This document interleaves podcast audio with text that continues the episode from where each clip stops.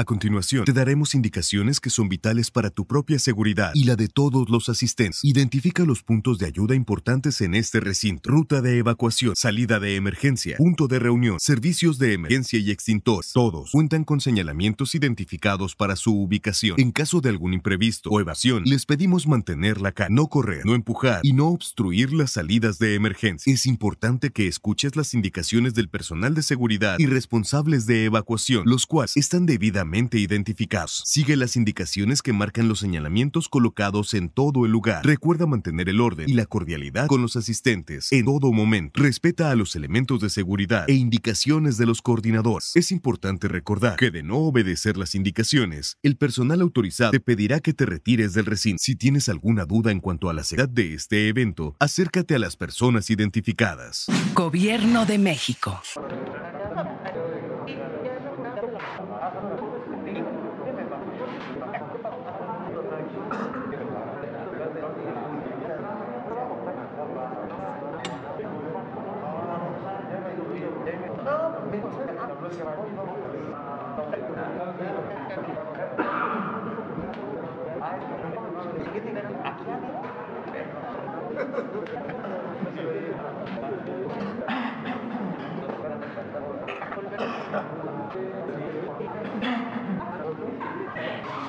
Así que para hacer como con celulares. Las vivo.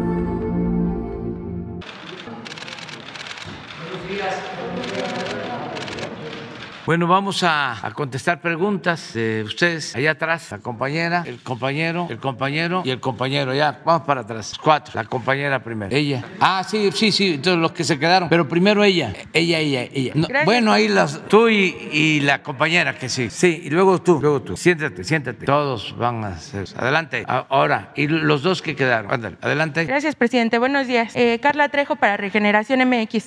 Presidente, ayer en nuestro medio publicamos una investigación especial donde se informó que la UNAM en contubernio con el gobierno de la Ciudad de México durante el- la administración de Mancera se pagaron cerca de 30 millones de pesos por una exhibición que es la más cara de la historia en la de la historia reciente en nuestro país.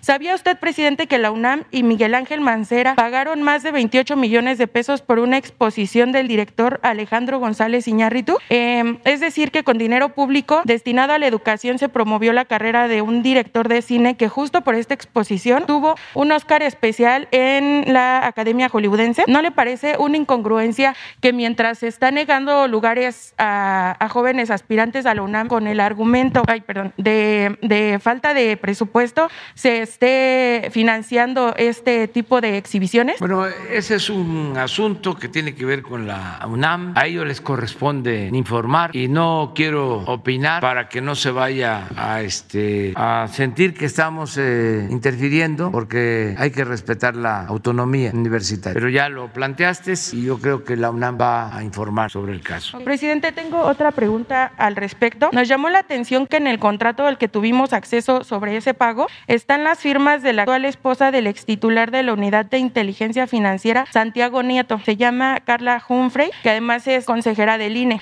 Y también está la firma de la esposa del periodista Raimundo Rivapalacio, que ha criticado constantemente su gobierno y la desaparición de fideicomisos. ¿Qué opinión tiene usted al respecto? Lo mismo, o sea, son asuntos que tienen que ver con instituciones eh, autónomas, el, INE es autónomo y eh, no es además presupuesto del Ejecutivo, es un presupuesto al que tienen derecho estos eh, organismos autónomos. Acerca de los cuestionamientos de periodistas, mujeres u hombres al gobierno, está permitido, además además ya se volvió deporte nacional, no hay problema de nada. A la compañera, bueno también, pero es allá, la- eh, ella y luego tú, sí, ya, pónganse de acuerdo ahí. ¿Quién ella? Ella. No, ahora siéntate, siéntate, sí, siéntate. Es, es que ellas dos, y luego vas tú, ¿sí? Presidente, buenos días. Diana Benítez del periódico El Financiero. Eh, preguntarle por esta recompensa que ofrece el gobierno de Estados Unidos para las personas que puedan dar información de los hijos del Chapo Guzmán, entre ellos Ovidio, eh, quien en 2019 pues, eh, fue liberado tras el fallido operativo llamado Culiacanazo. Preguntarle si la administración de Joe Biden ha hecho una petición eh, a su gobierno sobre los hijos del Chapo Guzmán. Eh, no sé si exista alguna petición de extradición. ¿Qué nos puede comentar al respecto, por favor? Pues es lo que ya este, informamos ayer, que iban a dar a conocer eh, esta resolución del gobierno de Estados Unidos, considerando eh, como delincuentes para el gobierno de Estados Unidos a estas personas y fijando recompensas. Es una lista de presuntos delincuentes de la venta, tráfico de, de drogas. En este caso, lo que tiene que ver con eh, drogas sintéticas, con el fentanilo, hay una preocupación del gobierno de Estados Unidos porque han perdido la vida muchos, muchos estadounidenses, eh, más de 100 mil por el consumo de estas drogas que son muy peligrosas y por eso tomaron esta decisión. Eh, no ha habido más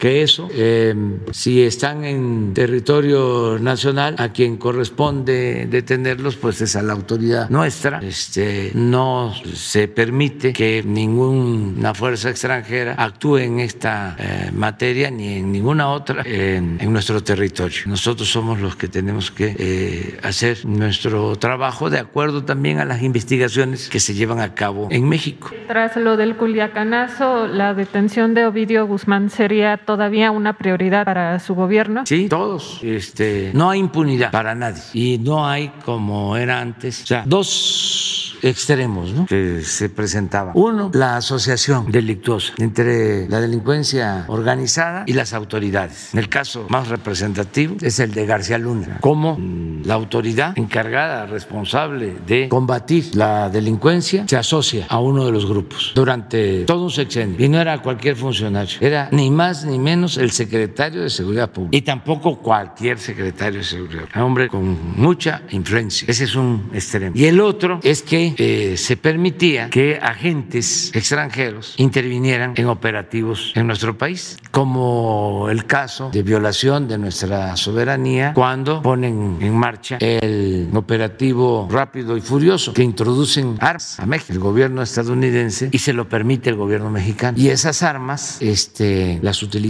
pues para cometer homicidios de nacionales y también de extranjeros. Eso es una violación flagrante a nuestra soberanía, que eso no lo podemos permitir bajo ninguna circunstancia. Les comentaba yo que durante el gobierno del presidente Trump, cuando se dio este asunto de Sinaloa y cuando se dio lo del asesinato lamentable de niños y de eh, mujeres en Bavispe, hubo este el ofrecimiento de que podían enviar fuerzas para la captura de responsables o de eh, este hijo de Guzmán Loera y de los responsables de los asesinatos en Bavispe y no lo permitimos. Nos hicimos cargo nosotros y es nuestra responsabilidad. Entonces, nada más tener eso presente y desde luego que el gobierno de Estados Unidos tiene todo su derecho a este, actuar. Más, repito, es un asunto grave eh, porque lo que ha venido sucediendo en los últimos tiempos es que eh, ya la marihuana, incluso en Estados Unidos, en la mayor parte del país, está legalizada. Eh,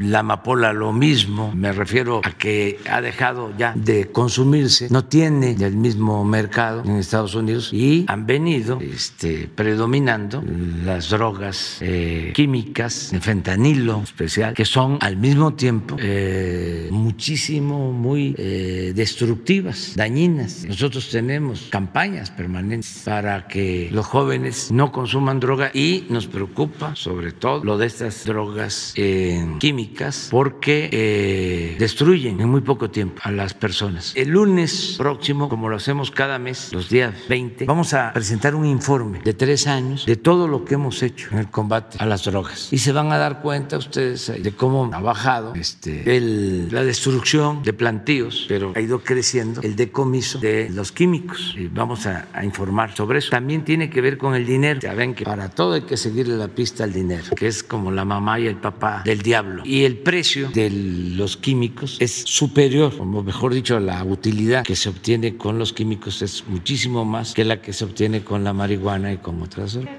¿Y alguna vez hubo algún reclamo del expresidente Trump por esta liberación de Ovidio? No, no, eso fue una circunstancia eh, muy especial. Eh, es un operativo que no se ejecuta bien, se lleva a cabo a las 3 de la tarde con muy poco personal, sin eh, apoyar a los que fueron a la detención. Entonces viene una reacción muy fuerte de la delincuencia. Detienen a civiles, detienen a militares, este, agreden o hay atentados a unidades habitacionales eh, de las Fuerzas Armadas, mm, se atrincheran con armas de alto calibre y este, iba a haber un enfrentamiento con muchos muertos y se decidió detener el operativo. Eso fue lo que sucedió. O sea, este, no quisimos eh, que perdieran la vida más personas y había en aquel entonces un cálculo de que podían haber más de 200 muertos y tomamos la decisión de que se detuviera el operativo. Si hicimos bien, hicimos mal,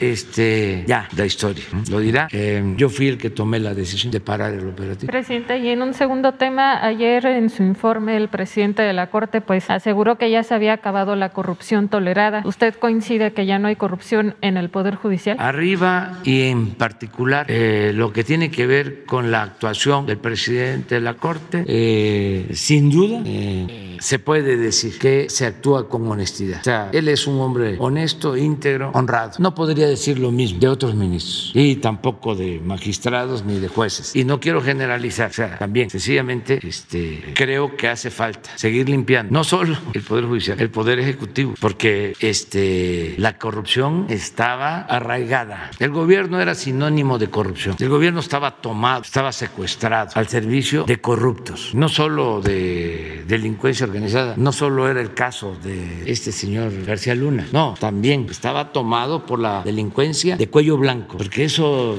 suele olvidarse. Acuérdense cómo nos este, manipularon durante mucho tiempo, haciéndonos creer que el ratero era el que se robaba una bolsa en el mercado, que se robaba una gallina, un pavo, la ropa tendida en el patio, los cilindros de gas, ser el ratero. Y los grandes ladrones de arriba ni siquiera perdían su respetabilidad. Yo siempre recuerdo de que hasta se les decía a los hijos, no en todos los casos, pero se les recomendaba estudia para que cuando seas grande seas como don fulano, un reverendo ladrón. Era el ejemplo. Afortunadamente, como lo he dicho también muchas veces, es tan fuerte nuestra herencia cultural que viene de lejos. Somos herederos de civilizaciones extraordinarias. Entonces hay en el pueblo, en las familias, una gran reserva de valores culturales, morales, espirituales. Hay muchísimos casos, ejemplos, donde la gente del pueblo se burlan cuando hablo del pueblo bueno. Es que existe el pueblo bueno. Hasta hace poco en el campo no se sabía que era el robo. Los campesinos sembraban su maíz y lo guardaban en trojes en el campo y nadie les robaba el maíz. Eso no estaba este, contemplado en el quehacer cotidiano, en la forma de ser, de vivir. Una vez conté y hasta lo puse en un libro de un amigo que eh, en un viaje en avión, como se acostumbra algunos ponen la cartera este, en los revisteros de, de las sillas del avión, se le olvidó y dejó la cartera. Y este, pasó el tiempo y a los 15 días o 20 días le hablaron de un lugar de California, un migrante veracruzano, indígena, porque en la cartera traía su identificación y traía su teléfono. ¿Usted es fulano de tal? Sí, perdió su cartera, ¿sí? Se supone que ese avión este, llegó aquí a la ciudad o a donde este, tenía que llegar y de aquí salió a, allá a California o cualquier lado. Y el, el, inmigrante se sentó y ahí vio la cartera, le agarró y le habló. ¿Y cuánto este, tenía? Pues tanto. Sí, yo la tengo. ¿Cómo se la mando? Indígena del norte de Veracruz, una comunidad. Dice que le llamó la atención y le dijo, oiga, ¿por qué hace esto? Porque así me enseñaron mis padres. Hacer el bien sin mirar a quién y este, todo lo que se haga por ayudar a otros, siempre tiene una recompensa. Pero eso es una cultura. La corrupción no pudo con eso, porque la corrupción no es una cultura en México, como llegaron a sostener en el periodo neoliberal, que la corrupción era parte de la cultura del pueblo de México. No, la corrupción se da de arriba para abajo. Por eso, cuando me preguntas, yo, ¿arriba? Sí, porque el presidente es un hombre honrado, íntegro, este, no tengo ninguna desconfianza. Pero hace falta limpiar. ¿Cómo se limpian las escaleras? De arriba para abajo. Seguir limpiando. Entonces, a mí sí me gustó su informe de ayer del presidente de la Corte, porque este, antes los presidentes de la Corte ni siquiera hablaban de corrupción, no usaban ni siquiera la palabra, no estaba en el discurso. Y este presidente, y además ya se habla durante todo el periodo neoliberal, busquen el discurso, son buenos temas de investigación. Si en el Congreso hablaban de corrupción, si en la academia, en las universidades, se estudiaba el problema de la corrupción, que era el principal problema de México. Se no era tema. Se abordaban sobre todo los nuevos derechos públicos, transparencia, diversidad, cambio climático, sociedad civil. Déjenme que me acuerde. Pero la corrupción que origina la desigualdad, no solo en México, en el mundo, no se trata. Ahora que fui a la ONU, eso les fui a decir, que a la ONU le faltaba una sacudida, porque no es posible que impere la corrupción en el mundo, que por eso se produzca una monstruosa desigualdad y que de ahí se deriven muchísimos problemas. Migración, la destrucción de los territorios, desde luego la violencia. Y hay comisiones de todo, pero no hay nada para combatir la corrupción, para denunciar la corrupción y denunciar la inmoralidad que significa el que haya tanta desigualdad, tanta pobreza. ¿Cómo van a sobrevivir 750 millones de personas con menos de dos dólares diarios? Y se publican las listas de los hombres más ricos y aún en pandemia, aún en crisis, siguen acumulando y acumulando y acumulando riqueza y ni siquiera es una utilidad, una ganancia, producto de actividades productivas, sino de la especulación financiera, porque obtener tener riqueza. con actividades productivas, pues significa empleos, pero esto no que inventaron algo y lo venden por anticipado y ganan no sé cuánto. Aquí lo padecimos nosotros. Inventaron de que iban a aumentar la producción petrolera con la reforma energética, que iba a llegar la inversión a raudales. ¿Qué pasó? Entregaron las concesiones. ¿Invirtieron para extraer petróleo? No, especularon, vendieron las concesiones, vendieron las acciones de las concesiones y obtuvieron muchísimas ganancias sin producir. Hablaban de que iban a extraer pues hasta cerca de dos millones de barriles diarios de petróleo. ¿Saben cuánto están extrayendo? 20 mil barriles diarios. De los 110 contratos, solo dos tienen inversión. Entonces, sí es importante el tema de la corrupción y por eso me gustó el informe del presidente de la Suprema Corte. Y ojalá y, y se continúe. Y es un proceso.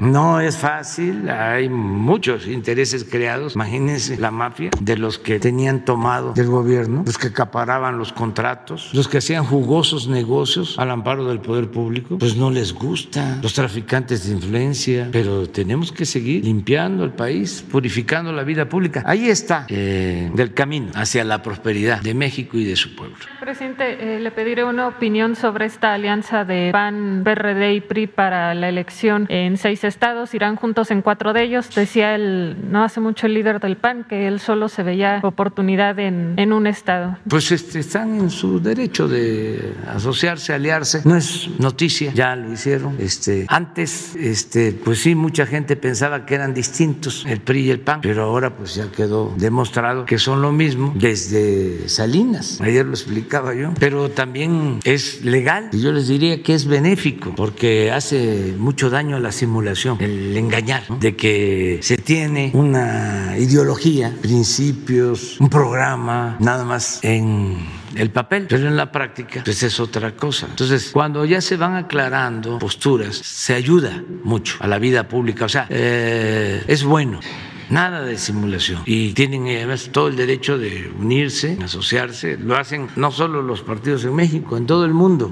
Se agrupan este, y hacen alianzas cuando hay afinidad. Este, y aquí existe pues este, esa afinidad, porque pues, son partidos que defienden el modelo neoliberal o neoporfirista y el pensamiento conservador. Entonces, ¿por qué no se van a unir? Nada más quedó la compañera y luego él y luego ya vas tú, tú vas tú. Sí.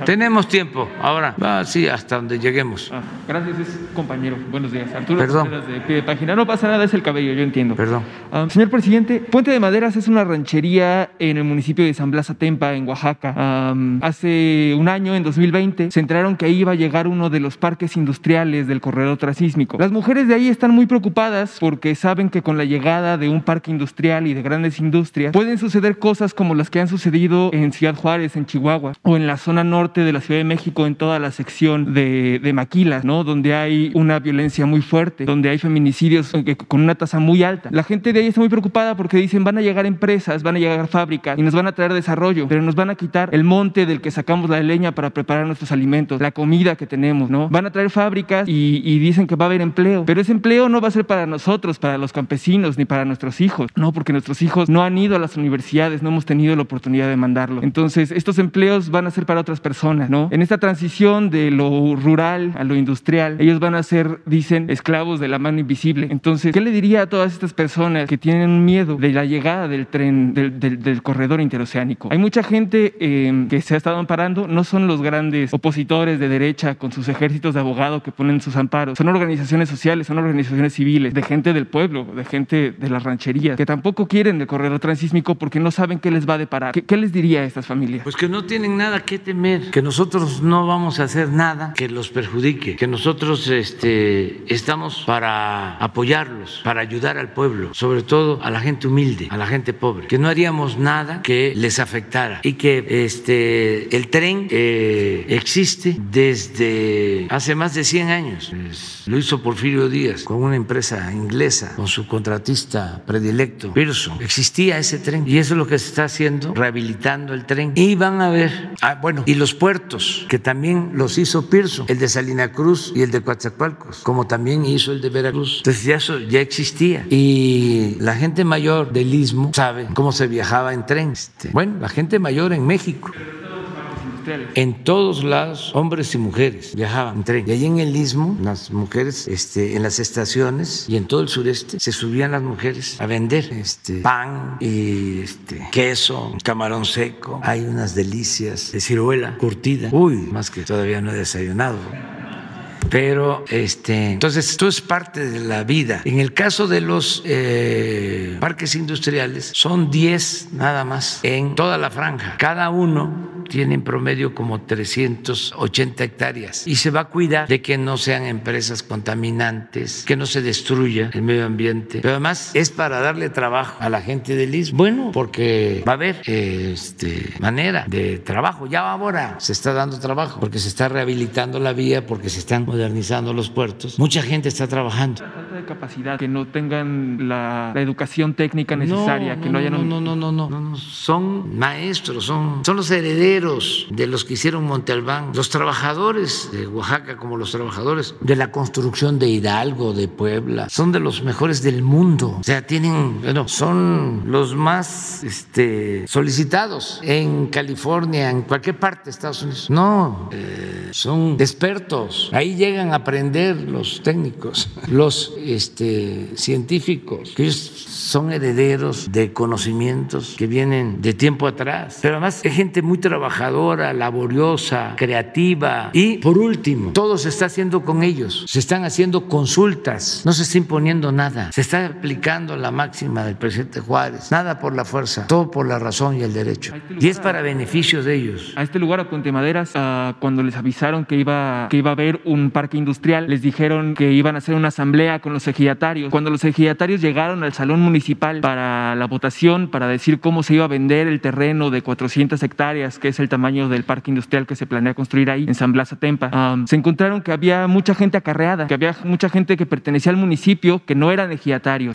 Incluso puede pidieron, ser. pidieron las firmas de la sesión en la que se aprobó la venta de, de este pedazo de ejido y firmaron ejidatarios muertos. Entonces, el tema de las consultas está muy, muy desvalorado. No, y podría reponerse el procedimiento. Está en litigio. ¿Eh? Está en litigio. El procedimiento está en litigio. Ah, sí, y no hay problema, se repone y tiene que ser democrático. Pero sí le puedo puedo decir algo. La gente quiere este el proyecto, la mayoría, como el Tren Maya. Tenemos problemas con los grupos de la llamada sociedad civil y con ambientalistas, no de ahí, incluso con grupos ambientalistas y de la sociedad civil financiados por empresas extranjeras o por gobiernos extranjeros.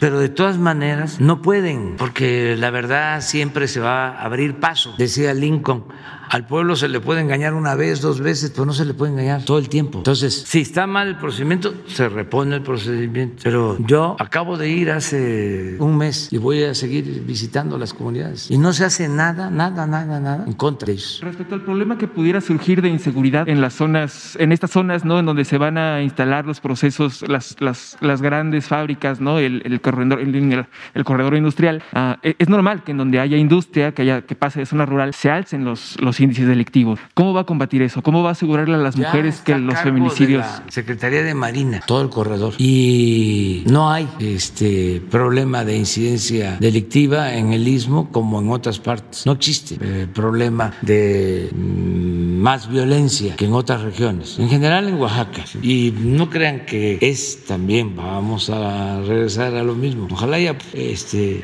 aprendamos a valorar la importancia que tienen las culturas prehispánicas. ¿Saben por qué no hay violencia en Oaxaca y en los pueblos indígenas? O es mucho menor que en otras partes. Por sus tradiciones, por sus costumbres, por su organización social comunitaria. Muchas veces lo este, manifesté aquí cuando fui jefe de gobierno este, en Milpalta, que tienen todavía su organización tradicional comunitaria. En aquel entonces no había delitos, nada que ver con la delegación Cuauhtémoc. pues. ¿Y por qué? Porque pues hay desintegración de las familias, no hay vida comunitaria. En los pueblos indígenas eh, hay mucho respeto. Además, eh, ellos mismos tienen sus policías y saben que los policías en las comunidades, en los municipios de Oaxaca, de usos y costumbres sobre todo, dan servicio, porque todos los miembros de una comunidad tienen que dar servicio. Hasta el presidente municipal tiene que dar servicio. No cobran. Y los jóvenes comienzan precisamente dando servicio como topiles, como policías. Ellos cuidan. Entonces, por eso este, eh, están eh, pues, garantizadas las eh, comunidades o, están protegidas las comunidades. La misma gente se cuida, se protege. Además, hablaba yo, ahí está la Marina, en todo el cinturón, este, se va a hacer cargo no solo del istmo, tiene la Marina también este, el cuidado de las dos refinerías, Minatitlán, Salina Cruz y los puertos. Entonces, eh, sobre tu preocupación o la de otras personas, va a ser atendida. Seguramente quienes están en esto van a ir allá y van a hacer asambleas a partir de que eh, lo estás planteando aquí y este y van a ver el asunto. Gracias. Una segunda pregunta rapidísima. Sobre esta semana eh, le hacían una pregunta sobre los acuerdos alcanzados en la COP26 de Glasgow en, en Escocia. Um, México no ha actualizado sus metas de cambio climático en los últimos seis años. Entonces quería saber si su gobierno tiene algún plan para actualizar estas metas y para reforzar la lucha contra el cambio climático. Sí. Además de la energía termoeléctrica y lo que ya nos ha anunciado. Y enviamos ya un documento, lo puedo este, puntualizar. Primero, menos extracción de petróleo. O sea, ya hicimos el compromiso de que no vamos a extraer más de dos millones de barriles diarios de crudo. Y ojo, ¿eh? porque en todo esto del cambio climático hay mucha hipocresía. Quienes tienen la bandera del cambio climático y hacen hasta cumbres al mismo tiempo que hablan de la preocupación del cambio climático, están autorizando producir más petróleo. ¿Mandé? Sí, sí. Entonces, nosotros eh, estamos actuando con sinceridad. Eso en cuanto a la extracción del, del crudo. Lo segundo, este, eh, menos uso de combustóleo y de carbón para la producción de energía eléctrica. Tenemos un proyecto para eh, modernizar turbinas y equipos en hidroeléctricas. Tenemos un proyecto para crear un parque de energía solar en Sonora. Va a ser el parque de energía solar más grande de América Latina. ¿Qué más? Bueno, eh, no hemos dado concesiones para la explotación minera. ¿Sabes cuánto entregaron? Lo voy a repetir, que a diferencia de los escritores que no deben de repetirse, nosotros, los que tenemos una responsabilidad como gobernantes, tenemos que repetir y repetir y repetir, porque nuestra labor es de hacer conciencia, que eso es lo más importante, cambiar la mentalidad del pueblo, la revolución de las conciencias. Entonces, en el periodo neoliberal entregaron concesiones para la explotación minera equivalente al 60% del territorio nacional, 120 millones de hectáreas, de Salinas a la fecha, como nunca en la historia. Ni Porfirio Díaz enajenó tanto suelo patrio como los neoliberales. Y muchos ambientalistas y de la sociedad civil callaron como momias, no dijeron nada. Fuimos de los únicos que eh, denunciamos.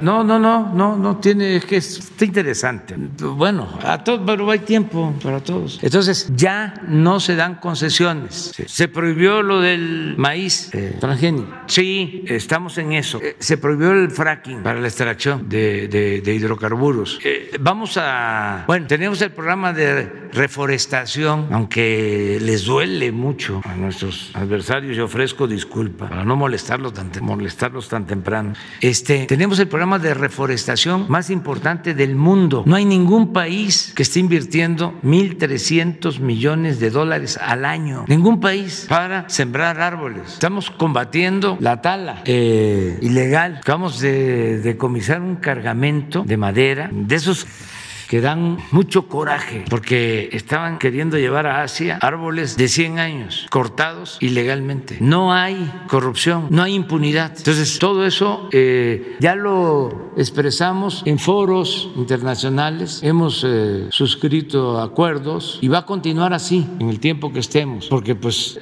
no es un asunto mm, de que haya un acuerdo internacional y nosotros tenemos que adherirnos por cuestiones políticas. No, lo fundamental son las convicciones. Nosotros no podemos destruir el territorio, no podemos nosotros afectar la herencia de las nuevas generaciones. No tenemos derecho a hacerlo. Es vil, es canallesco. Entonces, por eso actuamos de manera consecuente. Hace dos días eh, se dio a conocer ya el decreto para convertir la Sierra de San Miguelito en San Luis Potosí. Ese es otro ejemplo. Me voy a consumir yo, no, no es él, soy yo, porque me interesa mucho para que quede claro que no somos iguales. En San Luis Potosí, en el gobierno de Fox, se autorizó a una minera, San Javier, la destrucción del cerro de San Pedro, que era el símbolo, está en el escudo de San Luis Potosí. Pues ya no existe, lo destruyeron, acabaron con todo un pueblo. Además, hubieron asesinatos hasta de autoridades. Pues ahí mismo, en San Luis, en vez de hacer eso, nosotros estamos declarando 110 hectáreas como una zona, un área natural protegida. Esos son los contrastes. Hubieron reuniones en aquel entonces donde el presidente y el gobernador de ese estado se sentaron con las autoridades para convencerlos de que aceptaran la destrucción del cerro. Es una historia eh, lamentable porque tuvo que ver con asesinatos, con corrupción, una historia negra. Entonces, no somos lo mismo. Eso es lo que les molesta mucho a los intelectuales orgánicos, a los de la llamada sociedad civil, no al pueblo. Pero vamos a continuar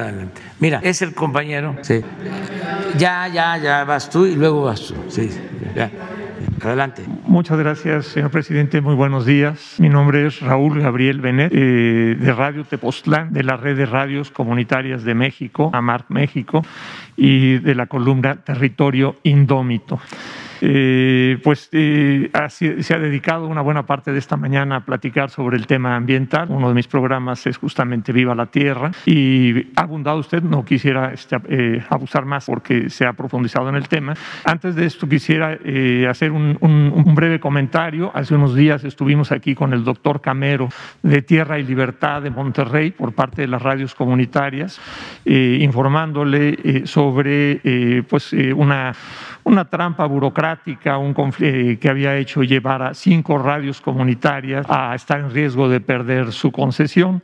Esto eh, a partir de, se planteó aquí con usted en la mañanera, usted ofreció un, respaldo pleno a las radios comunitarias y ha tenido un resultado importante. Esto va en su proceso, todavía el Instituto Federal de Telecomunicaciones pues va un poco lento, pero bueno, por un lado, a nombre de Radio Tepoztlán, agradecerle por, eh, por este respaldo que sí hemos eh, definitivamente tenido hacia las radios comunitarias. Las radios comunitarias, eh, pues consideramos que tienen una serie de valores y de principios que es muy difícil cumplir desde una radio comercial o de un medio comercial porque nuestros criterios no están vinculados al lucro o a, la ganancia, sino nuestros criterios están vinculados con la gente para poner la comunicación en sus, en sus manos. Entonces, bueno, esto es respecto a este comentario, pero ya centrándome en mi pregunta y en, mi, eh, en el tema que, le interesa a mi audiencia, a mis lectores, son poquísimos, pero de todos modos tengo algunos.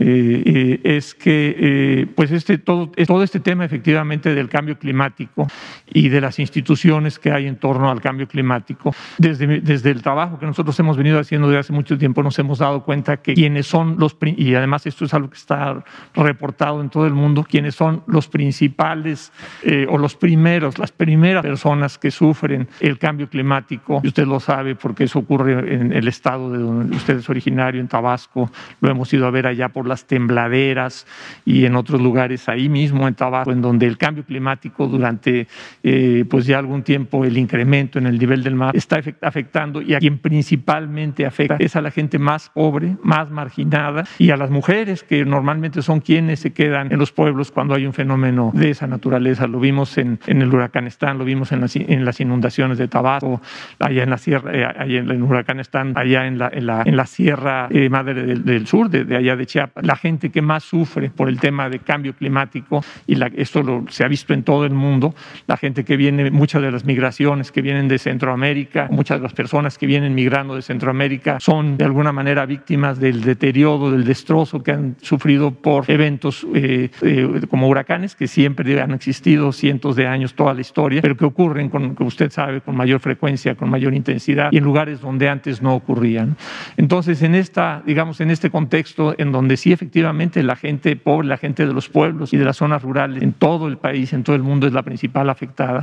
Hay una serie de instituciones que se han dedicado a estudiar y a proponer políticas y a hacer diagnósticos y a hacer propuestas de ver cómo es que se puede reducir la vulnerabilidad, la, sí, la vulnerabilidad de los pueblos ante el cambio climático. Es así el caso específicamente del Instituto Nacional de Ecología y Cambio Climático, el INEC. El día de ayer estábamos viendo que hay una bueno, estuvo circulando, posiblemente, eh, bueno, conocimos que estuvo circulando una, un, un, un preproyecto, este, no estoy seguro si es el nombre técnico correcto, pero una especie de preproyecto para un decreto que desaparecería al Instituto Nacional de Ecología y Cambio Climático y lo integraría a la Secretaría. Entonces, bueno, pues entre la gente con la que estamos continuamente eh, dialogando sobre estos temas, hay desde la gente efectivamente de organizaciones de la sociedad civil, organizaciones no gubernamentales, que consideran, y así lo dicen públicamente, que al gobierno le estorba el medio ambiente, le estorba el cambio climático para sus propios proyectos.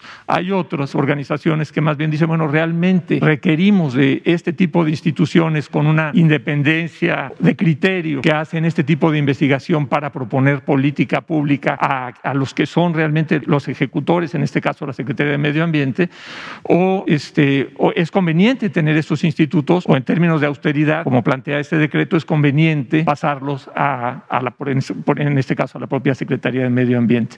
Entonces creo que este es un, un tema interesante, importante, eh, pues la, eh, eh, la, la, desaparición, de la posible desaparición de un instituto como este cuando hace este tipo de investigación.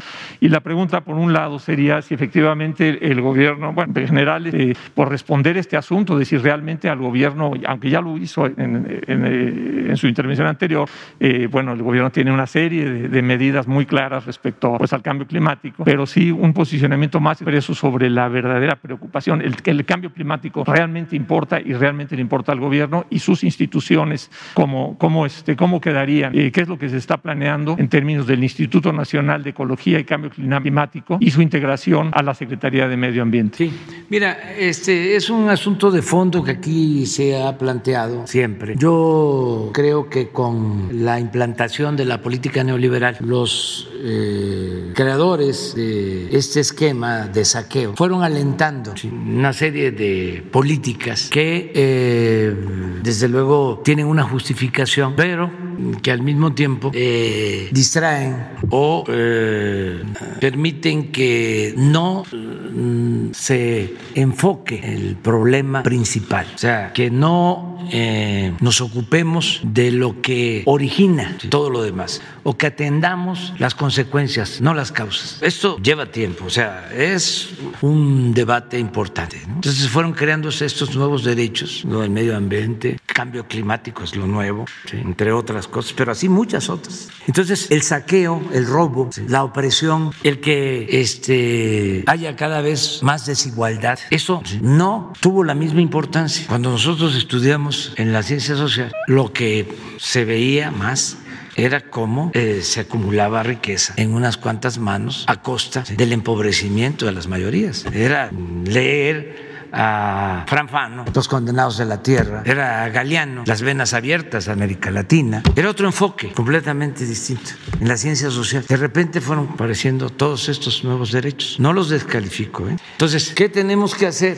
si hablamos de cambio climático? Vamos a ver cómo está distribuida la riqueza. ¿Qué es, como tú mismo lo estás afirmando, lo que más afecta y produce el cambio climático? Pues la pobreza, porque si la gente no tiene para comer, eso que estamos hablando de la tala, pues lo tienen que hacer porque no tienen opciones, no tienen alternativas. ¿Y por qué no tienen alternativas? Porque el presupuesto y los bienes públicos se acaparan, porque se permite el robo, la corrupción. ¿Por qué no se hablaba de corrupción en México y en el mundo? Si queremos imitar lo que hacen en Europa en otros países, ¿por qué no imitamos lo que hacen en Dinamarca o en Suecia o en los países nórdicos, en donde no hay corrupción? Y como no hay corrupción, no hay pobreza. Y como no hay pobreza, no hay inseguridad ni tienen violencia y hay conciencia ecológica y se protege el medio ambiente. Acaban de decidir que ya no van a extraer petróleo en Dinamarca. Ah, pero eso no, este, se copia. Entonces, que los ambientalistas, siendo bondadosos con ellos, ¿eh? este, llamándoles de esa manera, no se hayan dado cuenta de cómo destruyeron el territorio en el periodo neoliberal y que no hayan dicho nada, ¿tú crees que a mí me puede preocupar si ellos dicen de que al gobierno no le preocupa el medio ambiente?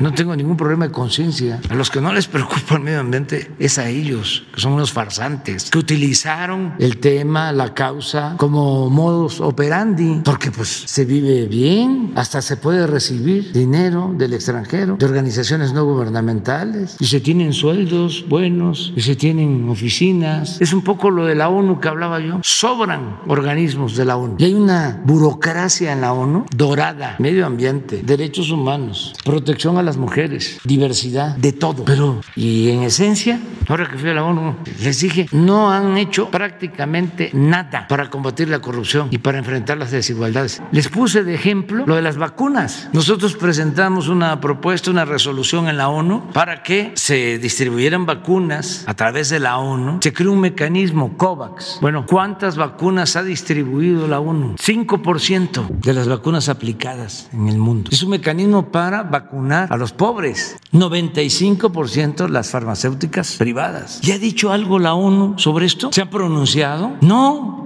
Entonces, lo del medio ambiente, claro que tenemos nosotros un plan muy definido y ya lo que no queremos es que continúe la simulación, porque es el colmo para saquear y para que volviéramos a ver para otro lado y este y nos mantuvieran entretenidos, crearon una constelación de organismos autónomos todos ¿eh? de la sociedad civil con presupuesto público, dinero que ya no le llegaba a los pobres, sino que se quedaba en estos aparatos. En el mejor de los casos para análisis de la realidad, no para transformar la realidad, para hacer estudios. Hay una diferencia entre lo que es la academia y el gobierno. Las universidades, los centros de investigación deben de tener todo el apoyo para hacer ese trabajo. El gobierno tiene que llevar a cabo acciones en beneficio del pueblo. Entonces, medio ambiente, aparte de la Secretaría, ese organismo que tú estás planteando, y creo que dos o tres más, para lo mismo, para cuidar el medio ambiente, para proteger el medio ambiente, que no lo puedes hacer con un, organismo si hay realmente voluntad, si no es solo una farsa, si es nada más para que tengan trabajo los amigos y hasta que puedan hacer negocio. Saben que en el sexenio anterior los que estaban en medio ambiente daban los permisos, se llama mía,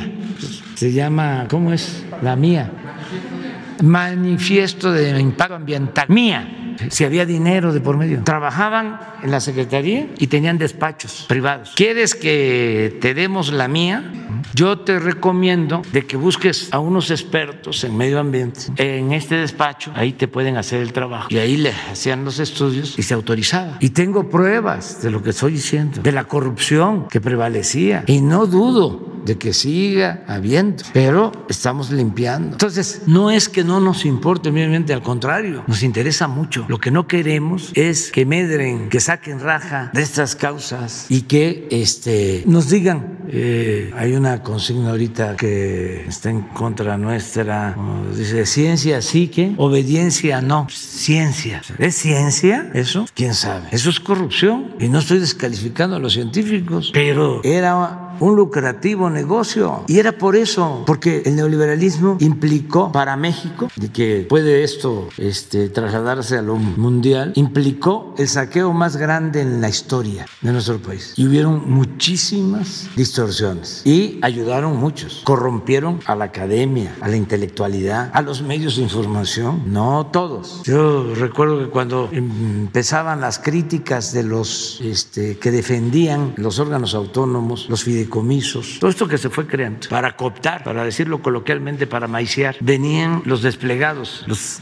los abajo firmantes, y algunos decían, no puede ser posible que sean tantos científicos, intelectuales, escritores. Y yo decía, sí, son miles, porque fueron 36 años de predominio de la política neoliberal, neoporfirista. Entonces, sí, lo coparon todo, pero no por eso vamos a continuar nosotros con lo mismo. Ah, tenemos que este, seguirle dando dinero al CONACID para que los científicos, entre comillas, del CONACID le entreguen dinero a las empresas para hacer investigación sobre tecnología. Algo que se puso de moda, igual que cambio climático, eh, es eh, innovación tecnológica. Eh, construían ciudades del conocimiento, elefantes blancos, se robaban el dinero de la construcción, la mayor parte, todo en aras de la innovación tecnológica. La mayor parte del presupuesto del CONACID se destinaba a las grandes empresas, incluso a las empresas que producen eh, artículos chatarra. Entonces, eso no, no le vamos a estar comprando 10 mil revistas, anexos o letras libres para que este,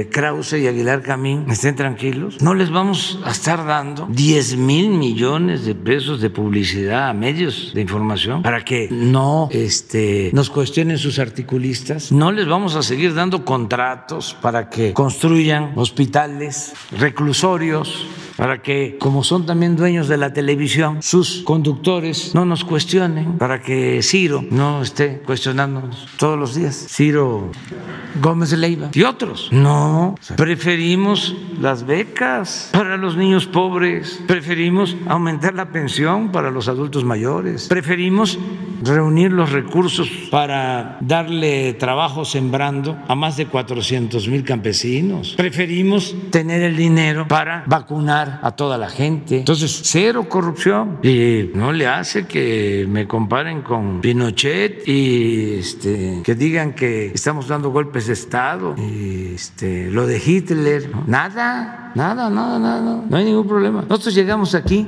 a transformar. Y lo único este, que podemos decir es, bueno, son dos cosas. Primero, agradecer a los opositores que han actuado este, de manera pacífica. Eso es extraordinario. Eh, porque el conservadurismo en México, cuando se convierte en reacción, es muy violento. Y aquí no hemos tenido ese problema, la actualidad. Y la derecha en el mundo, hace unos días contaba yo lo que le hacen al presidente del Perú y lo que pasa en otros lugares. Es excepcional. Entonces, este, eso, agradecerlo agradecerlo mucho, este, eh, ese comportamiento, eh, yo diría responsable, eh, y así nos vamos. Y es bueno, dicen, ay, se está polarizando. No, hombre, es una monstruosa desigualdad económica y social, que no es eso polarización.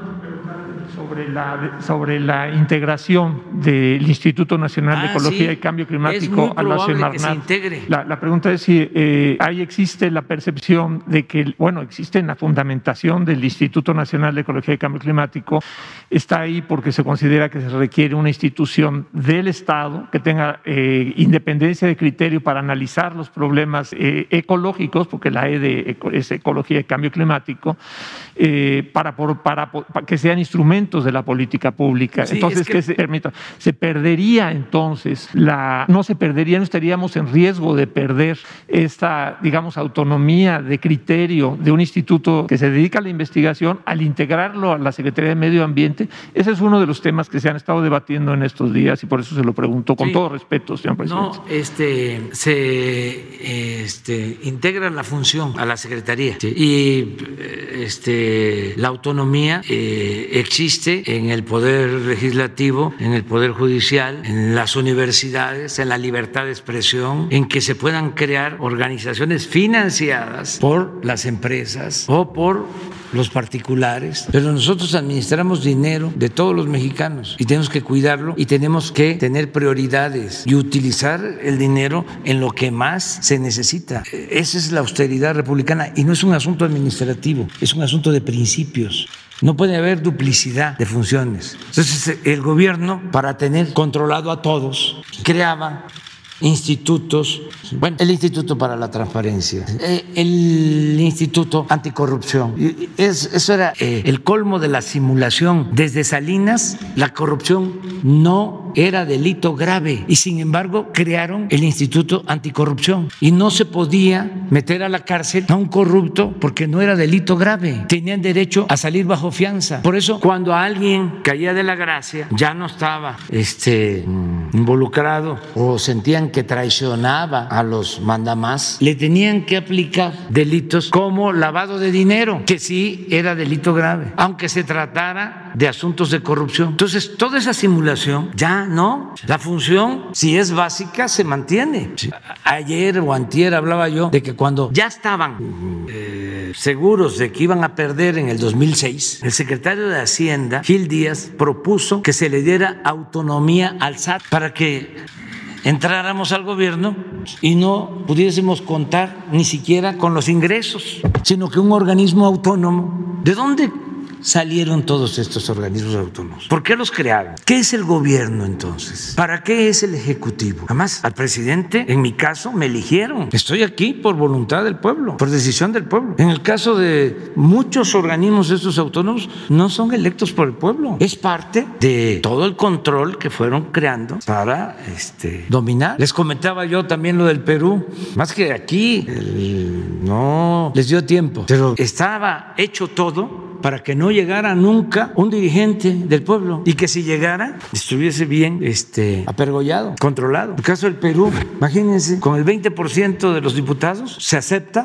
un escrito para destituirlo y con el 40%, ni siquiera el 50%, con el 40% lo destituye. No es revocación del mandato, no. ¿Cuándo hicieron eso? En el periodo neoliberal. Y así muchas cosas. Aquí ya estaban este, avanzando en la creación de los gobiernos llamados de coalición para no hacer nada. Tres secretarías para un partido, otras tres. Bueno, en la práctica, como no les importaba atender a la gente, ¿qué no les daban a los partidos secretarías? Esta de medio ambiente no se la dieron a un partido en un tiempo. ¿Qué no le dieron a otro partido en un tiempo? La Procuraduría General de la República y casi todo el Poder Judicial, porque les interesaba atender el pueblo, resolver los grandes y graves problemas nacionales. No, el gobierno era un facilitador para el saqueo. Entonces se podían gastar todo el presupuesto en crear organismos para la simulación mientras robaban a manos llenas. Es muy interesante el debate este, este sobre los eh, organismos autónomos y la sociedad civil. Habían este, organizaciones de la sociedad civil que recibían dinero de Hacienda, no pagaban impuestos porque tenían fundaciones, o sea, presumían con sombrero ajeno porque todo era deducible de impuestos. Pero es muy importante que traigas estos temas y que se vaya analizando. Y sí, estamos haciendo una revisión, o sea, lo que llamamos reforma administrativa, porque entre más ahorremos, ¿sí? más dinero liberamos para el bienestar de la gente, para atender lo que consideramos eh, fundamental, más importante. Muchas gracias, señor presidente. Muchas gracias, le agradezco.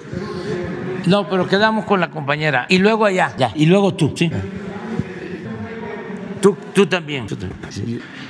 Guadalupe Lizárraga de Los Ángeles Press. Señor presidente, recientemente usted ha mencionado que estar de acuerdo en utilizar la figura de testigo, el programa del testigo protegido o criterio de oportunidad para en México para recuperar recursos y ampliar información en casos de corrupción, como en el caso del exgobernador César Duarte. Un programa además que han utilizado los gobiernos neoliberales para promover la impunidad. En 2019 expuse aquí ante usted que durante el gobierno de Felipe Calderón se utilizaron a más de 600 testigos protegidos para incriminar eh, a miles de personas y sobre todo de narcotráfico y secuestro. Uno de estos casos ha sido el testigo protegido Senia, que le pide a usted ayuda. Él tiene un protocolo de Estambul positivo en tortura en 2018 y le pide ayuda porque él lo obligaron a incriminar a ocho personas que están ahora en prisión preventiva, prisión sin sentencia, llevan 10 años en prisión y esta persona el testigo protegido, lo están volviendo a buscar del Ministerio Público para que ratifique sus denuncias, sus falsas denuncias y además que pueda eh, dar su identidad. Otro testigo protegido, falso también, fue el de con el alias Apolo. Este testigo protegido fue de la FEADLE, utilizado para simular la investigación de mi colega asesinada Miroslava Bridge. Este testigo Apolo también fue torturado y la responsable de esas torturas fue la agente del Ministerio Público Iris Gabriela Santoyo Huervo. En el caso de la FEADLE también atrajo el caso del el exgobernador Javier Corral, que fue uh, denunciado por delitos contra un reportero, el reportero Gabriel Benzor de la opción de Chihuahua, que le quitó, además de quitarle el celular, fue privado de su libertad fue además abuso de autoridad y esas denuncias se estaban llevando a cabo en, Chihuahua. Sin embargo, lo atrajo la FEADLE y como una forma para proteger al gobernador Javier Corral. Eh, hace unos meses, el director, el titular de la FEADLE, Ricardo Sánchez Pérez del Pozo, en el cargo desde 2017, habló a la UNESCO sobre los avances que se tienen contra la impunidad en los asesinatos de periodistas y pues ese discurso lastima a la sociedad mexicana, a los familiares de las víctimas y por supuesto a nosotros como gremio periodístico. Aquí mi pregunta, señor presidente, es si su gobierno no estaría confiando en programas y funcionarios que a todas luces han fracasado en el combate a la impunidad con los anteriores gobiernos. Usted como titular del Poder Ejecutivo podría intervenir para parar esta simulación en investigaciones criminales. Esa es mi primera pregunta. Sí, mira, cuando se trata de actos de violación de derechos humanos y está demostrado que hubo tortura mediante estos mecanismos que se aplican, eh, nosotros eh, procuramos eh, que las personas queden en libertad, o sea, quienes fueron víctimas de tortura.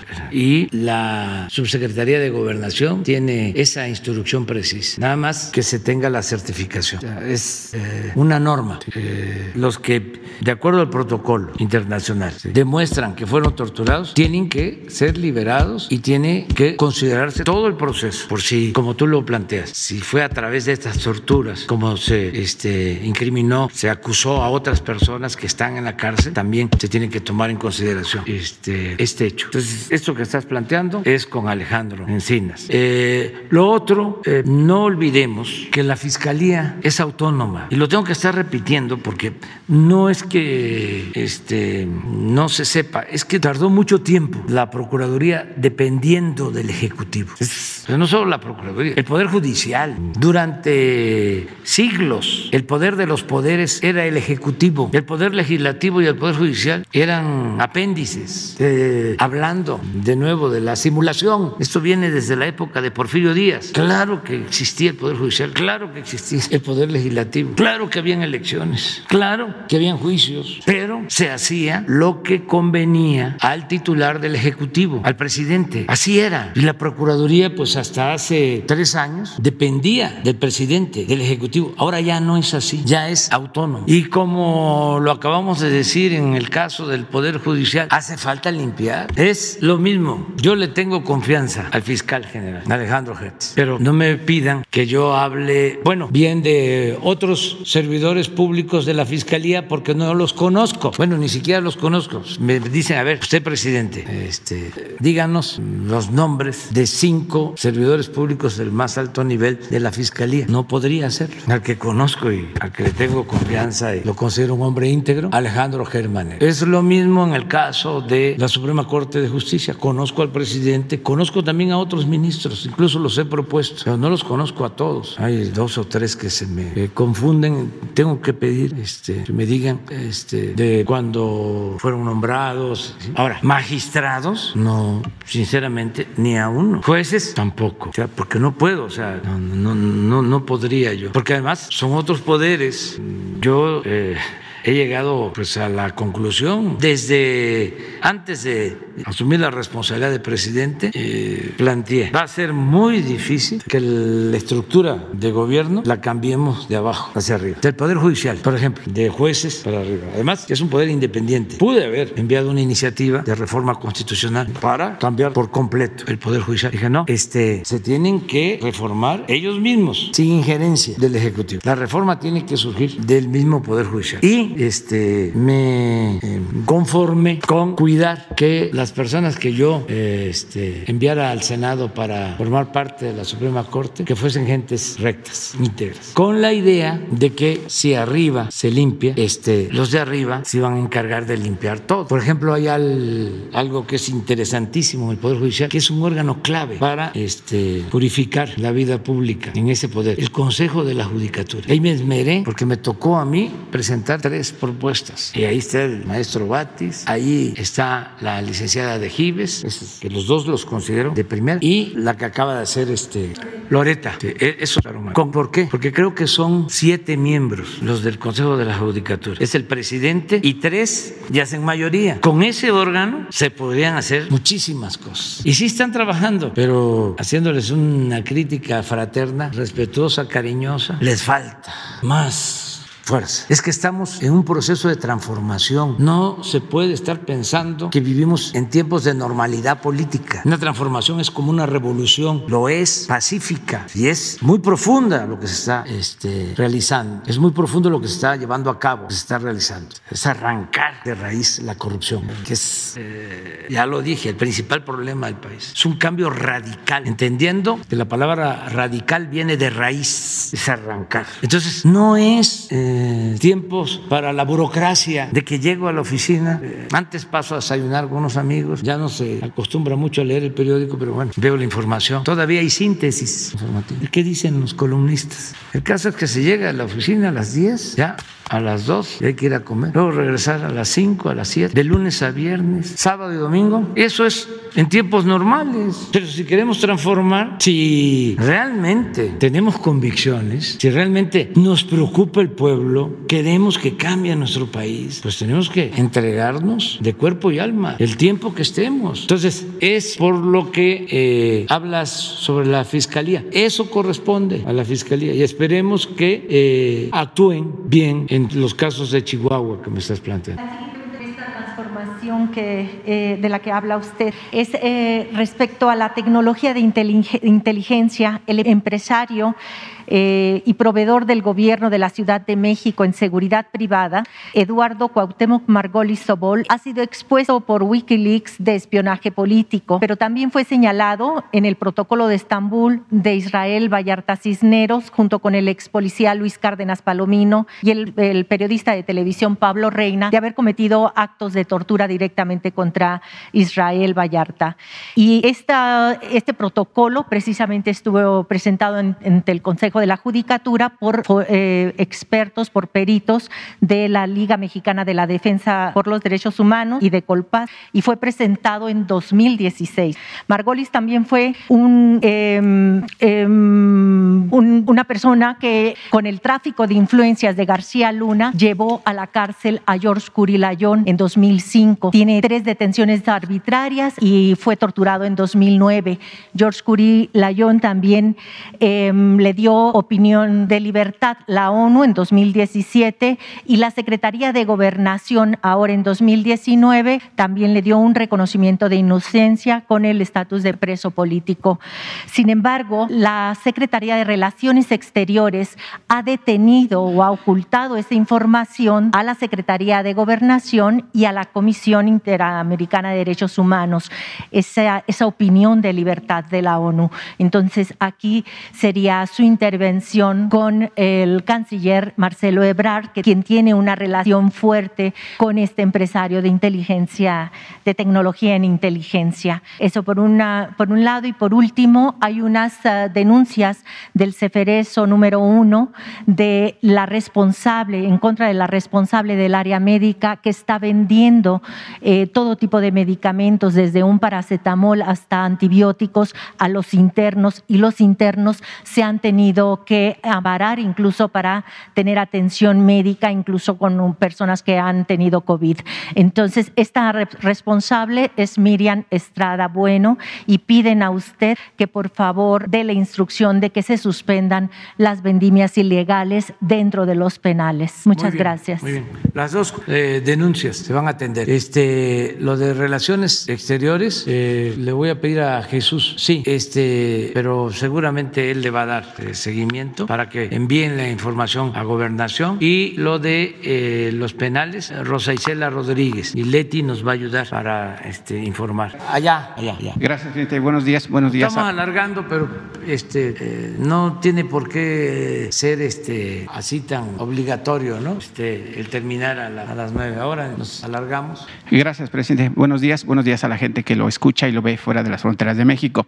Presidente, tengo dos temas sobre el estado de Hidalgo. Ayer le insistía eh, de manera eh, seguida sobre el tema de la Reserva Federal que ha involucrado obviamente la economía de México y la economía de otros países, pero vamos a iniciar con los dos temas con el estado de Hidalgo. La madrugada del lunes 11 de octubre en el municipio de Izmiquilpan, elementos de la División de Investigación de la Procuraduría General de Justicia del Estado detuvieron a 10 integrantes de una célula criminal que venía azotando gravemente los municipios de Izmiquilpan, Tasquillo, Huichapan, Aljayucan, de Cozautla, municipios del Valle del Mezquital y que usted conoce perfectamente porque ha recorrido cuando fue candidato y obviamente ahora que es presidente de la República. A los eh, detenidos, seis hombres y cuatro mujeres, se les incautó celulares, droga, armas cortas perdón, y largas y vehículos, pero es precisamente en una camioneta marca Kia Sorento con placas del estado de Hidalgo HRB-563-B, donde se encontraban un arma en particular, presidente, un fusil de asalto, un M-16A4 calibre 5.56 con matrícula 2009871 con la leyenda eh, propiedad del gobierno de los Estados Unidos. Eso eh, eh, tuve acceso a la carta de la Procuraduría, aquí la traigo, se la podría pasar a Jesús para que usted obviamente la cheque. las áreas de seguridad tendrán que poner mucha atención porque esta arma puede ser la punta del iceberg y la punta de la madeja de toda una trama en el tema de tráfico de armas robadas al ejército de los Estados Unidos, armas que pues por supuesto pues han cortado la vida de muchas personas en el Valle de Mezquital que eh, eh, ya cité en esos municipios hidalguenses. Presidente, en este hecho de Izmiquilpan eh, no es ajeno a lo que sucedió en el municipio de Tula, también en Hidalgo, donde un, comando, perdón, comando armado liberó del Ceferezo a, los nueve internos que todos sabemos. Presidente, ¿cuál ha sido el reporte de Marcelo Ebrard, secretario de Relaciones Exteriores, con su parte del gobierno estadounidense? Porque sé que puso una demanda a las armerías por el exceso de armas que llegan al territorio mexicano y que han matado a miles de personas y que incluso pues lo ocupan eh, grupos delictivos en México. ¿Cuál ha sido esa plática? Ah, ¿Cuál ha sido el reporte de Marcelo con respecto a ese acuerdo con el gobierno de Estados Unidos? Y digo, Marcelo lo acaban de premiar incluso por hacer esa propuesta eh, de que las armerías pues también digan o reporten qué están haciendo en ese sentido. Pues este, se está avanzando y en efecto Marcelo Ebrard ha hecho un un buen trabajo, su equipo, para este, controlar la entrada de armas de Estados Unidos a México. La mayor parte de las armas que utiliza la delincuencia organizada en México provienen de Estados Unidos, porcentaje mayor, y son eh, parte del comercio este, negro ilícito por eh, la falta de control que existe en Estados Unidos. Este, cualquiera puede comprar un arma este, y son intereses creados muy fuertes los que defienden el que sea de esta manera. Es una, yo no diría cultura, este, sino una costumbre el que tengan mucha relación con las armas. A veces hay fotografías de toda una familia en las redes mostrando armamento. Eso también mi preocupación y no vamos a tardar en dar a conocer muy bien lo de los juegos del Nintendo, de cómo eh, se está promoviendo, se hace apología de la violencia y cómo se promueven esas prácticas ¿no? violentas en los juegos desde los niños, adolescentes y todo eso este, pues se produce afuera, son contenidos que se producen en el extranjero y hay que darle atención. Eh, yo le voy a pedir a Marcelo que eh, informe sobre lo que se está haciendo en esta denuncia que se presentó en Estados Unidos, cómo va, este, a qué acuerdo se ha llegado, si te parece. Sí, presidente, pero también eh, se participaría el ejército, porque finalmente eh, pues existe esa arma con, eh, sellada con el Sí. nombre del ejército norteamericano y, y bueno, pues ahí hay un problema que involucra tanto al ejército mexicano como, o, perdón, al ejército norteamericano como el- las bandas Sí. delictivas que pues prácticamente están azotando la seguridad eh, de los eh, al- alcaldías del Valle del Mezquital que prácticamente pues también eh, se- ha subido de la delincuencia por el tema del huachicoleo y usted lo sabe perfectamente y el gobierno del estado también lo sabe. Sí, este, con los datos que nos des, se tiene que abrir una investigación sobre esta. Lo vamos a hacer. Sí, yo le paso ahí a Sí. Jesús la, la carta que y tuve aparte acceso. que Marcelo informe sobre lo que se está haciendo. Presidente, y sobre el tema de Pemex también en Hidalgo, eh, pues pareciera que eh, la elección del nuevo líder sindical para sustituir a Romero de Champs, que prácticamente es el culpable del quebranto financiero de Pemex, porque pues parecía rey con los hijos y la familia gastándose el dinero de los mexicanos a costa pues, de la pobreza de los mismos. En ese sentido, presidente, eh, allá en, Tula, Hidalgo, pues existe un problema con un empleado que se llama Fred Navarro, trabajador obviamente de la refinería, quien lo han sacado de su trabajo, le rescindieron el contrato porque pretendía o pretende ser candidato o, a líder petrolero. Pero ahí el tema no es que sea líder o no, el tema es que lo corrieron de, su trabajo, amenazan a sus familiares y, el tema es que son los mismos que siguen teniendo contacto con Romero de Champs, porque pareciera que Romero de Champs sigue teniendo tentáculos dentro de, eh, Pemex y pareciera que pues eso no se, se- no se va a combatir o se está combatiendo por encima o yo no sé cuál es eh, el papel de Luisa María Alcalde, secretaria del Trabajo, que es la encargada de vigilar los sindicatos y que además, presidente, en, la firma del Tratado de Libre Comercio con Canadá, Estados Unidos y México, el compromiso del gobierno mexicano es limpiar los sindicatos y obviamente que tengan una libre vida democrática y transparente. Bueno, nos das eh, también el dato, este, lo tiene que atender eh, Luisa María Alcalde, lo de los procesos de democratización de los sindicatos eh, son eso, son procesos, es parte de lo que aquí estamos hablando. Por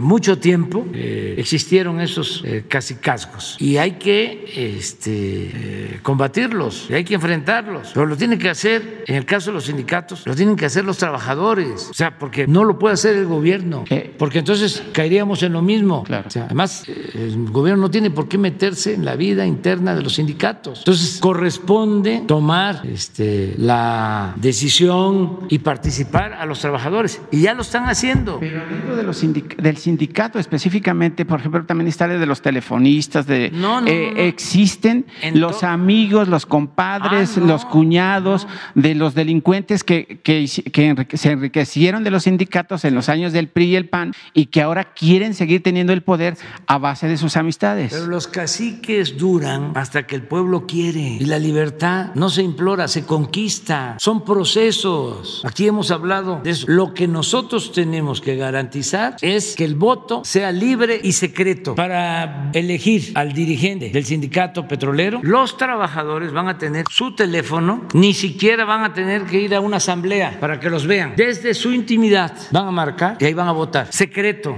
no es como era antes. A ver, tu ficha, ¿por quién vas a votar? No, Claro que existen todavía las prácticas antidemocráticas. Si nosotros ganamos en el 18 y todavía tenemos que enfrentar, bueno, hasta el mismo INE lo tenemos que enfrentar. O sea, pero no por eso ya nos vamos a dar por vencidos. No, hay que seguir luchando. Este, esa es eh, eh, la utopía, ese es el ideal. Es algo que uno tiene ahí, que lo está viendo, que quiere uno llegar a ese sitio. Esa es la utopía. Y camina uno hacia allá, se aleja. Y tiene uno que seguir caminando. Entonces se llega y se alcanza, pero hay veces que no. Pero ¿qué es la utopía? ¿Qué es el ideal? Lo que nos hace caminar, lo que nos permite vivir con dignidad, luchando por causas justas, queriendo convertir ideales en realidad. Esa es la vida, esa es la felicidad. Entonces, está empezando el proceso de democratización de los sindicatos. Adelante los trabajadores. Esto que estás denunciando sobre el despido injustificado de un trabajador, eso nos corresponde a nosotros. Si este, se cometió una injusticia, se castiga a los responsables y se eh, devuelven derechos y se repara el daño. Eso ya no hay este, no se permite. Por eso es muy bueno esto que hacemos aquí, porque no solo son casos aislados, sino el que este, vaya quedando eh, pues eh, la idea general de cómo tenemos entre todos, entre todos, ayudar a tener una sociedad mejor. Y el tema de la FED, que seguramente es importante, ahora que me escuche, se presenta la inyección de más de 3 mil billones de dólares a la economía norteamericana por parte de la Reserva Federal, la FED, por sus siglas en inglés. Lo único que logró fue impulsar una inflación más alta y ahora la vida de los estadounidenses se encareció mucho más, alcanzando ya una inflación de 6.8%, un crecimiento nunca antes visto en 40 años. Sobre ese tema, presidente, quiero decirle que la inflación en México, sé que me van a atacar ahí, pero no importa, no es culpa de su gobierno. Amplia, eh, eh, no es culpa de su gobierno por, por no haber aplicado un esquema económico adecuado, sino porque la inflación que vive nuestro país se genera por el comportamiento económico de los Estados Unidos, es decir, un efecto dominó en todo el mundo. En ese rubro, presidente, quiero decirle que me reuní el pasado lunes en Chicago, Estados Unidos, con unos académicos e investigadores de la Universidad de Harvard y Cambridge hijos de, de, migrantes mexicanos eh, en segunda generación. Y me dijeron que el proyecto neoliberal del que usted tanto habla aquí en las mañaneras, efectivamente ya no es sostenible. Pero, pero además ven con buenos ojos el compromiso de su gobierno al no endeudar al país con organismos internacionales de carácter crediticio. Pero también comentaron, presidente, que la, la inflación que se genera en México está siendo empujada por otro factor interno adicional al, comportamiento inflacionario norteamericano que ya mencioné. ¿Cuál es ese factor o quiénes lo están generando? Presidente, pues nada más y nada menos a opinión de ellos que las cadenas de distribución de alimentos y otros enseres como Aurrera, Chedraui, Bimbo, Lala, Cemex, Maseca, Sams, las empresas de Carlos Slim, Costco y los grandes acaparadores de los productos que consumimos. Los académicos, presidente, me dicen que los empresarios nacionales y extranjeros que trabajan y viven en México, esos mismos que antes no pagaban impuestos y que ahora, y que ahora lo hacen a regañadientes,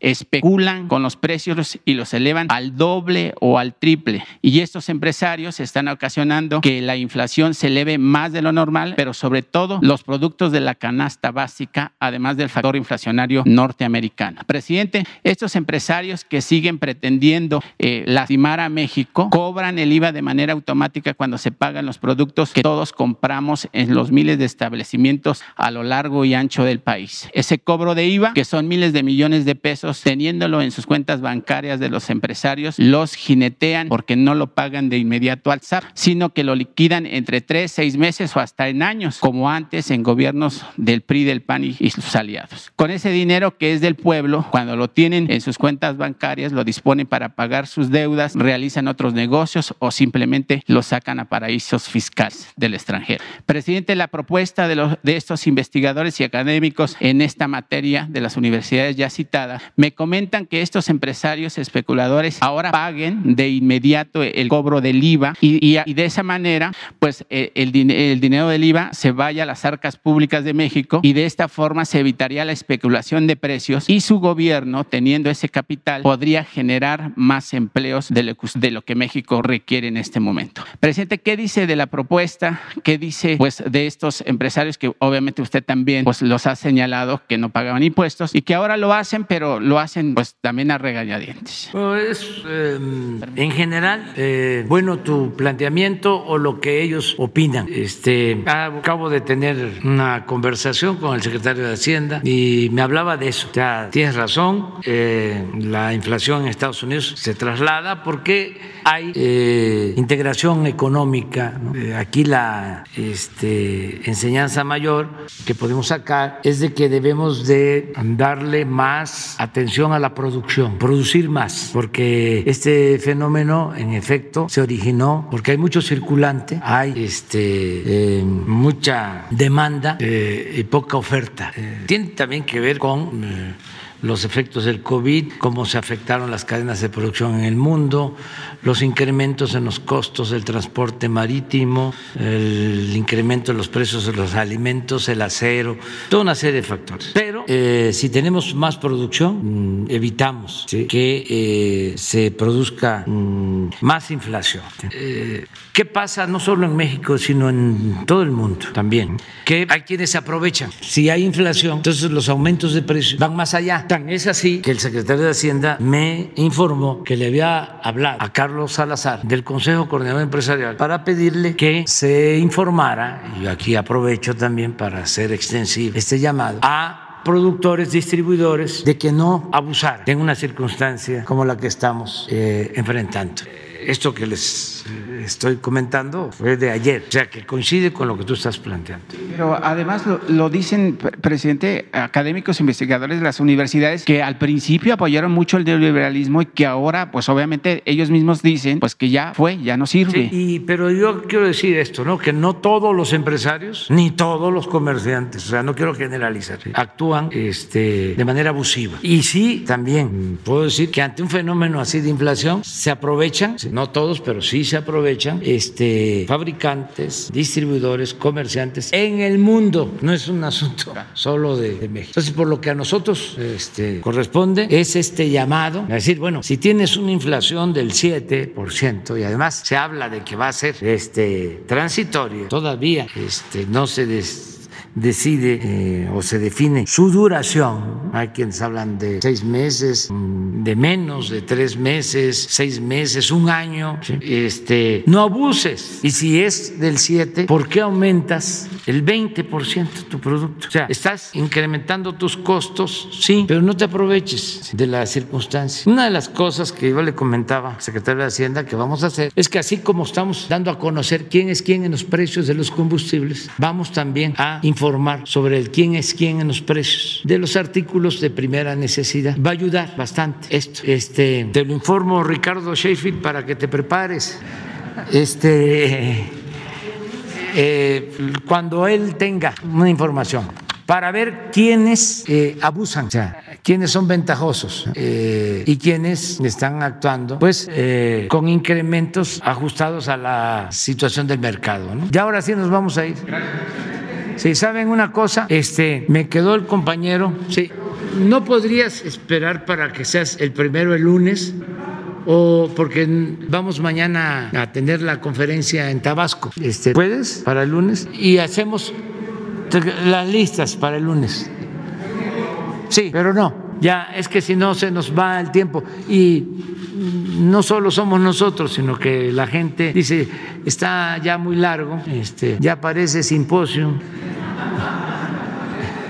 Este, sí, por favor, el lunes, ¿sí? Pero el lunes, el lunes, quédate.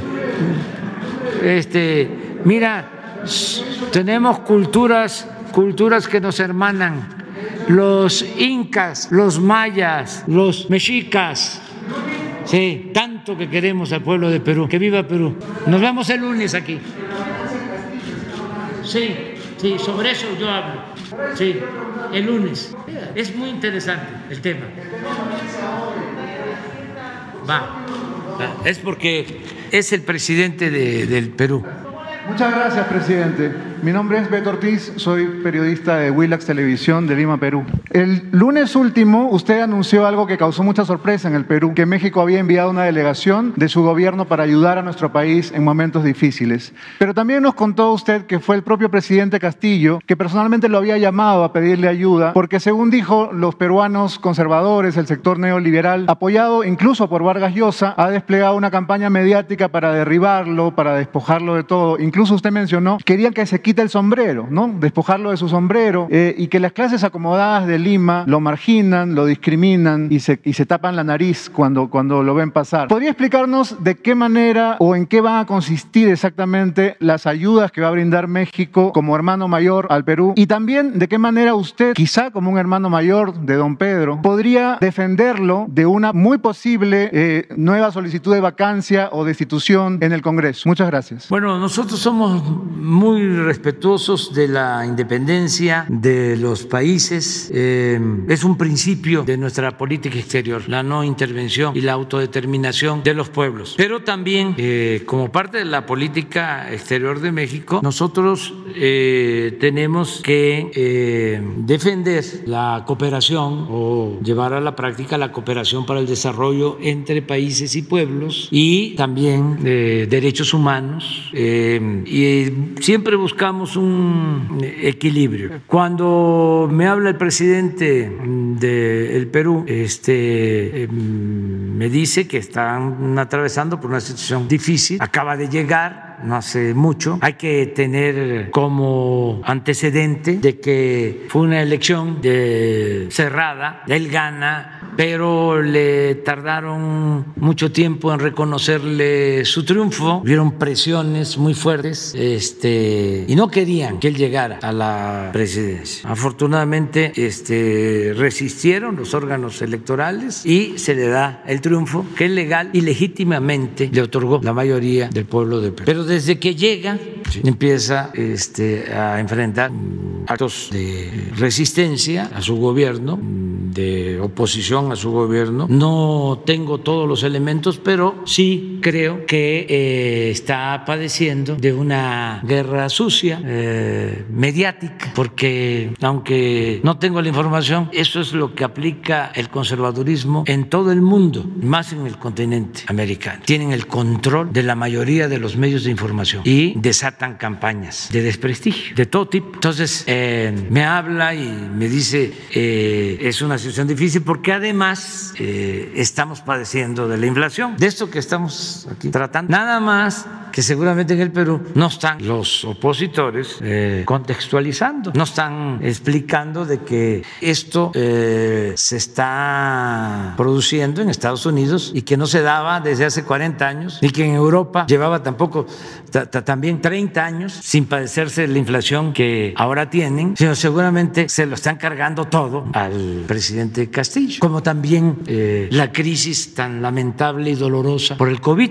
que Perú este, perdió muchas vidas. Es triste decirlo, de que es el país del mundo con más muertos. Y eso pues no es culpa de él, él acaba de entrar. Sin embargo, eh, la verdadera doctrina del conservadurismo en cualquier parte es la hipocresía y la deshonestidad en el sentido amplio y en particular la deshonestidad intelectual. Entonces me habla, dice, es difícil, este, ¿cómo nos puedes o nos pueden ayudar? Y le digo, cuenta con nosotros, cuenta con nosotros porque eso es una especie de preparación a un derrocamiento, echarle el pueblo encima, lo que practican en otras partes, lo que hemos visto ya en la historia, lo que están haciendo, por ejemplo, con Cuba desde hace mucho tiempo, bloquean para que el pueblo se le eche encima a su gobierno, o sea, y no les importa eh, el que no tengan alimentos, que no tengan medicinas, todo por los intereses políticos, ideológicos, el humanismo lo hacen a un lado. Fuimos, eh, fuimos allá, este, fue una representación del gobierno de México, fue el secretario de Hacienda, porque eso fue lo que le planteé. Digo, voy a que este, platiques con el secretario de Hacienda de México y con los que manejan los programas de bienestar en nuestro país para ayudar al pueblo de Perú en lo que podamos. Y fue el secretario de Hacienda, eh, fue un avión de la Fuerza Aérea Mexicana con dos funcionarios más, la subsecretaria de Bienestar y eh, la encargada de cooperación internacional de la Secretaría de Relaciones Exteriores. Estuvieron allá y ofrecimos eh, ayudar con combustible, este, se ofrecieron vacunas, pero ya la verdad tienen vacunas. Y en el caso del combustible nos plantearon de que tienen el gas que están saliendo.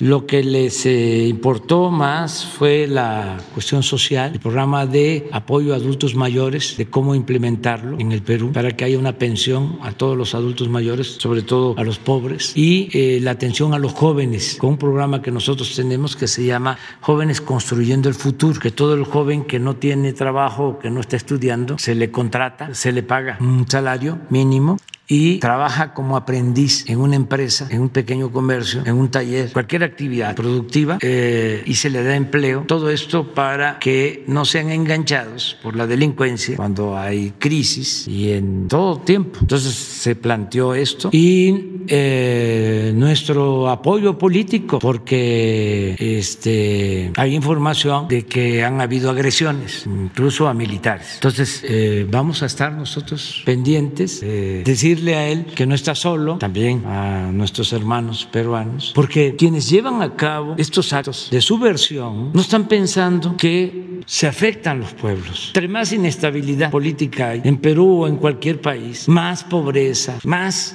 eh, sufrimiento del pueblo. ¿En qué cabeza cabe quitar a un presidente a dos meses o tres de haber tomado posición solo por la rabia conservadora, por los intereses de las minorías? A mí me gustaría que Vargas Llosa estuviese defendiendo la democracia de Perú, porque aunque eh, no se tenga simpatía o afinidad en lo político, en lo ideológico, por encima de todo está la democracia, que es el poder del pueblo, la voluntad del pueblo. Si el pueblo peruano decidió votar por este presidente, ¿por qué apostar a derrocarlo? Y no hace falta este, en los tiempos actuales utilizar a los militares. Ya no es como eh, cuando se daban los golpes de Estado o tomaban el poder los militares en el Cono Sur, en Argentina, en Chile, en otros países. Ya no, ahora es el poder mediático y el poder del dinero. Y estos mecanismos que fueron creando durante el periodo neoliberal para que siempre sea la oligarquía la que domine y tenga libertad para saquear a los pueblos. ¿Qué es eso? ¿Tú escuchaste?